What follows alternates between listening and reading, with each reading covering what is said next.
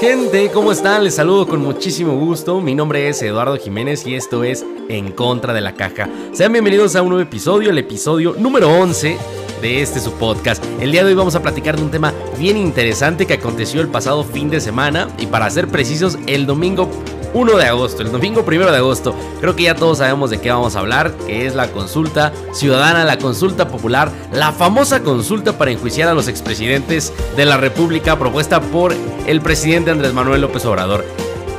Es un tema de gran relevancia y tiene gran importancia en el acontecer nacional, en el ámbito político, social e incluso yo creo que económico por los temas que vamos a tocar ahorita. ¿Por qué? Porque como siempre lo hemos dicho en En contra de la caja, siempre hay que ver los temas, y más cuando se habla de política, desde otra perspectiva. Hay que verlo de lo que realmente están hablando. ¿Por qué? Porque hay que profundizar, hay que interiorizar y hay que buscar las razones por las cuales las cosas pasan. En este caso, todos pensamos que es por la buena voluntad del presidente de querer llevar a juicio a los expresidentes, pero no, no, no, no. Andrés Manuel no es tan tonto para meterse en rollos de en pleitos de, de niños. Él va más profundo. Y esta, esta consulta fue mucho más allá. Así que quédate conmigo y vamos a ver de qué se trata. Comenzamos.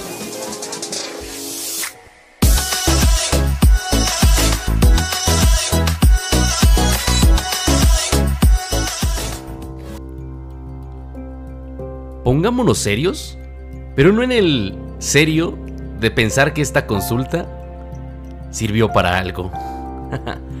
Vamos a ponernos serios, pero para hablar de este tema, porque creo que sí es un tema bien importante. Fíjense, el pasado primero de agosto, el domingo, como lo habíamos dicho en la introducción, se llevó a cabo la primer consulta popular o la primer consulta ciudadana a nivel federal. Es decir, fue un hecho histórico porque nunca antes habíamos hecho algo así como mexicanos. Está estipulado en la Constitución mexicana que tenemos el derecho, los mexicanos o el pueblo de México, a someter a consulta popular cualquier iniciativa que querramos y que sea vinculativa para que para que el gobierno la ponga en marcha, siempre y cuando esta consulta puede darse si los mexicanos que la propongan juntan el 2% de las firmas que corresponderían al padrón electoral. Es decir, en este caso necesitaban juntar entre 1.800.000 y 2 millones de firmas. No se logró, por supuesto, pero en este caso, que creen? Fue el presidente quien impulsó esta consulta y él mandó el 15 de septiembre de 2020, el año pasado, una carta al Senado para que se pudiera extender o se pudiera llevar a cabo esta consulta. Fue el primero de octubre donde el Senado turnó esto a la Suprema Corte de Justicia. ¿Por qué? Porque había pues un tema bien delicado que desde ese momento era, pues a mi parecer, inconstitucional llevar a cabo. ¿Por qué? Porque se sometía, o la pregunta que el presidente mandó en esta carta el 15 de septiembre era de que si se tenía que enjuiciar a los expresidentes y da nombre por nombre y él pone los delitos que cometieron, si que la gente tendría que decir si sí o no.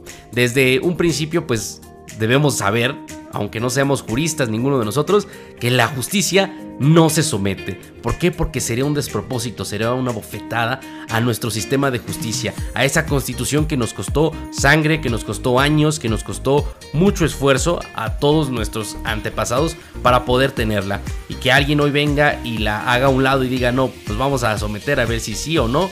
No, cabrón, o sea, México tiene mecanismos fuertes para llevar a cabo cualquier proceso penal hacia cualquier persona, del índole que sea, por eso, por eso hay leyes. Entonces, desde ese momento, pues como que pues a nadie en el mundo jurista le, le, sonaba que fuera algo práctico llevar a cabo esta consulta. Entonces, el Senado la turna a la Suprema Corte de Justicia y le sabes que tú hazte bolas y tú decides si sí es constitucional, si sí procede o no procede.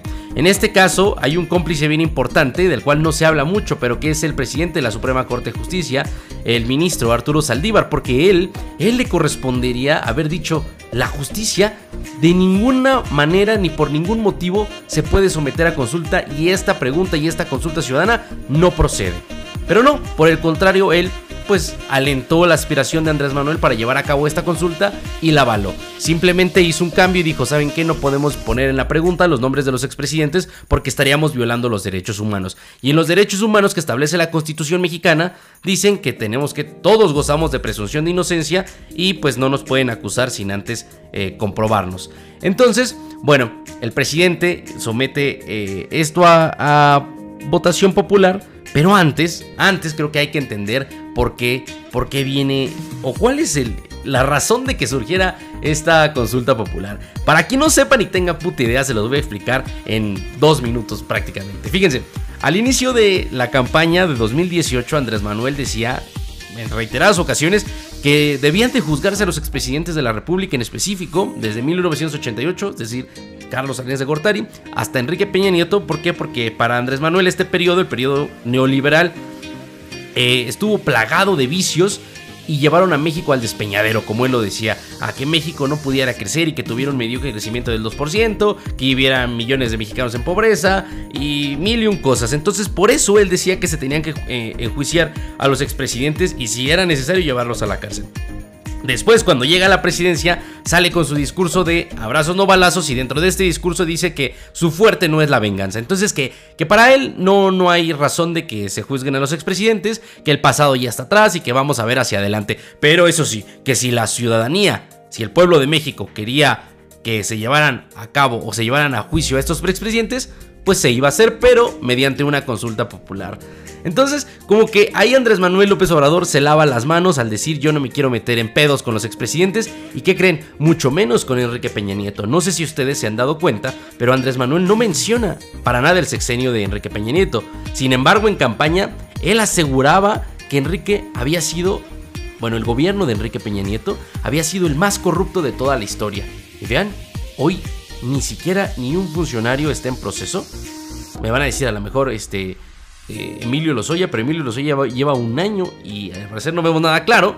Y también está Rosario Robles, pero Rosario Robles entiende su proceso eh, por un tema de venganza eh, pasado en el PRD por ahí de 2005 con Andrés Manuel López Obrador, no tanto del PRI. Pero bueno, para decirles esto de que él no toca tanto a Enrique Peña Nieto, tenemos que hablar de un tema que los analistas tocan analistas, periodistas y gente que está involucrada en este tema de la política haciendo especulaciones. ¿Por qué? Porque dicen que cuando Andrés Manuel López Obrador llegó a la presidencia, él firmó un pacto con Enrique Peña Nieto y Luis Videgaray para que le pavimentaran el camino a la presidencia. Por supuesto que estas son especulaciones y no hay pruebas, y yo estoy contándoles algo que, se, se, habla, pero me suena muy interesante porque hay un libro de Francisco Martín Moreno en el que retrata prácticamente esta historia con lujo de detalle. Es una novela periodística eh, en tiempo real, sátira por supuesto, en el que él detalla con su imaginación cómo fue el pacto entre Enrique Peña Nieto y Andrés Manuel López Obrador. El libro se llama El ladrón de esperanzas,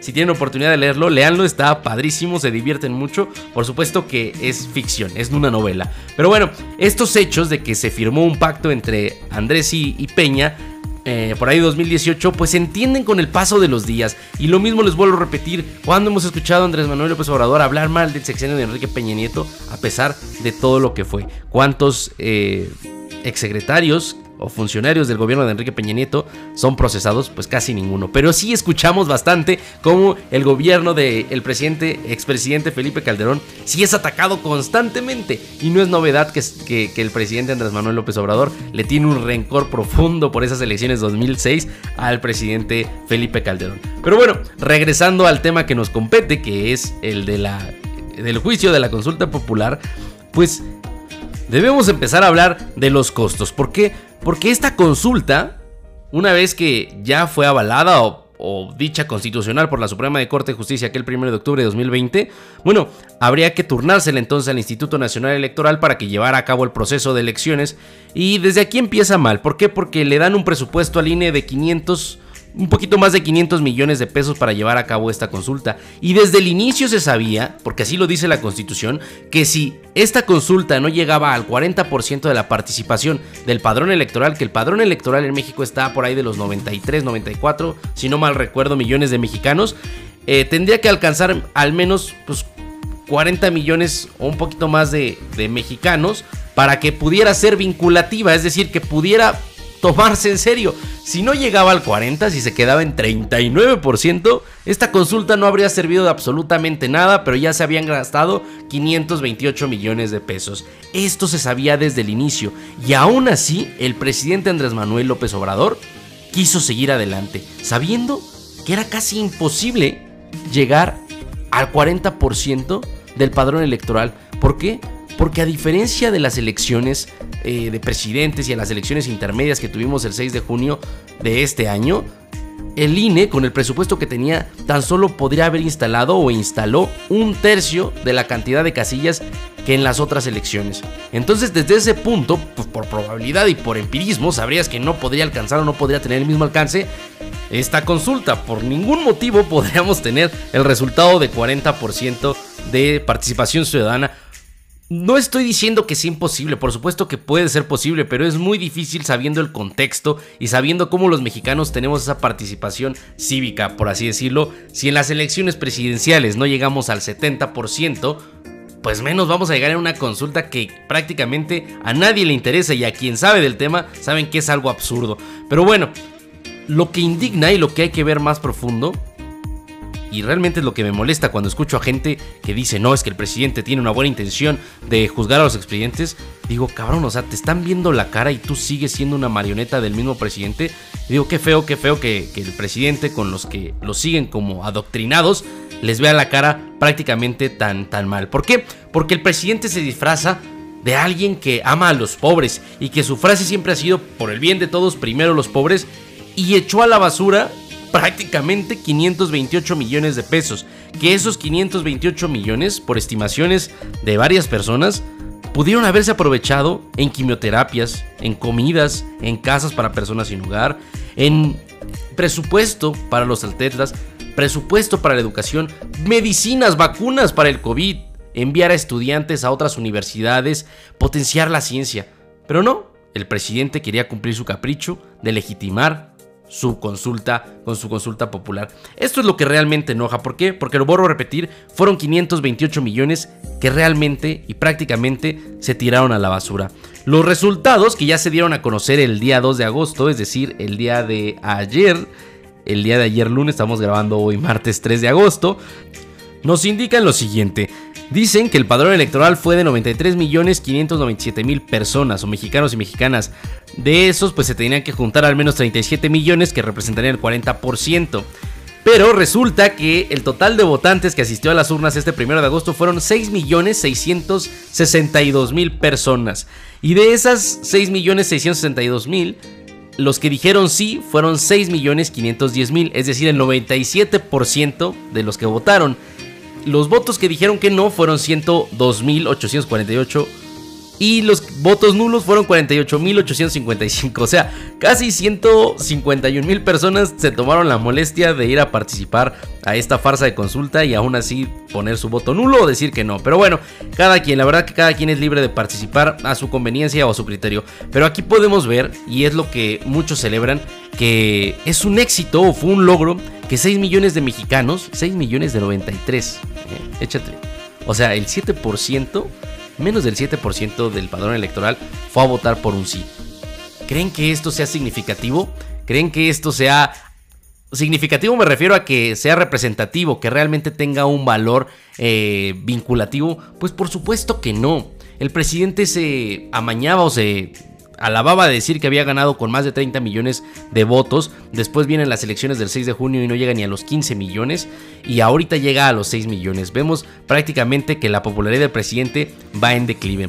Pero bueno, lo que hay que considerar como mexicanos que el presidente no iba por el sí. Él no le importaba si la consulta iba a ser vinculativa o no. Él ya había ganado desde el momento en que la Suprema Corte de Justicia avaló su consulta y llevó a cabo esto que pensaron muchos que no iba a llegar a consultas, a consultas populares, a consultarle la tarea del gobierno al pueblo. ¿Qué va a saber el pueblo? Por algo y la definición no tan radical de lo que es una democracia, pero sí la podemos ver en lo que es un contrato social con Thomas Hobbes, eh, este británico, este, este filósofo inglés que él decía en su libro Leviatán que la anidación del poder sobre un soberano era la solución para que los problemas o los, sí, los problemas e intereses que tuviera cada individuo se anidaran en uno solo y entonces uno solo viera por el bien de todos. ¿Por qué? Porque pues lo podemos ver en un ejemplo claro. Tú tienes unos intereses, yo tengo unos intereses, tu vecino tiene unos intereses, tus primos tienen otros intereses. Cada persona tiene un interés distinto. Y si nos queremos poner de acuerdo para ver cuál hacemos y cuál nos conviene, pues cada quien va a defender el suyo y nunca nos vamos a poner de acuerdo. Y viene una guerra civil, vienen problemas, etc. Entonces por eso siempre debe haber una persona, que en este caso es nuestro gobernante, que se supone que está facultado porque le hemos entregado nuestra voluntad de que decida sobre el Estado para que pues a bien de todos, a bien común, podamos todos desarrollarnos. Pero esto parece que no lo entiende Andrés Manuel y él se quiere lavar las manos y decir, bueno, que el pueblo decide. Y que decida sobre algo que ni siquiera el pueblo tiene facultad de hacer. Porque volvemos a repetir, la justicia por ningún motivo ni por ninguna razón puede someterse a consulta ni a consideración de nadie. Las leyes están hechas, los mecanismos para llevar a cabo cualquier proceso penal a cualquier ciudadano mexicano que haya cometido un delito están ahí y se deben de llevar a cabo. Miren, también recogiendo para cerrar una última cosa que observé en Twitter durante la jornada era que muchas personas a favor de la consulta popular decían que quienes no iban éramos llamados antidemocráticos y por ningún motivo podríamos decir que defendemos la democracia cuando no vamos y ejercemos nuestro sufragio. Creo que aquí están equivocados esas personas. ¿Por qué? Porque nosotros nuestra obligación como ciudadanos es elegir a nuestro gobernante por esta parte del contrato social que les platicaba hace un momento. Y cuando tú, hablando, bueno, voy a hablar de mi parte, cuando yo fui a ejercer mi voto por un gobernante, a él le faculté para que tomara las decisiones a mi nombre y al nombre de todos los mexicanos para un bien común. Y ahora que venga y me diga, oye, ¿sabes qué? Si, si hago esto, no hago esto, Carajo, pues se supone que tú estás facultado para eso, ya se votó para eso, y por algo la constitución dice que seis años nos vamos a chingar y vamos a, vivir con nuestro error o vivir con nuestro acierto. Pero ya tienes esa facultad, ¿para qué vienes y vuelves a preguntarnos? Es absurdo que venga y otra vez el presidente a consultarnos las decisiones que el gobierno debería tomar por sí solo. En este caso, a lo mejor no desde el poder ejecutivo, que es el presidente, pero sí nos está preguntando algo que tiene facultad exclusiva del poder judicial. Yo creo que no son antidemocráticos quienes no fuimos a votar, sino simplemente que esto fue un juego. Y quien quiso ir a votar y quien quiso ir a legitimar que se tiraran a la basura 538 millones de pesos, pues felicidades. Pues felicidades y espero, espero de verdad por el bien de todos los mexicanos que no hayan conocido antes las implicaciones de que esta consulta de ningún motivo sea vinculativa. Porque si sí lo sabían y aún así participaron, Creo que el atentado más grande que se pudieron hacer fueron ellos mismos con nuestro país.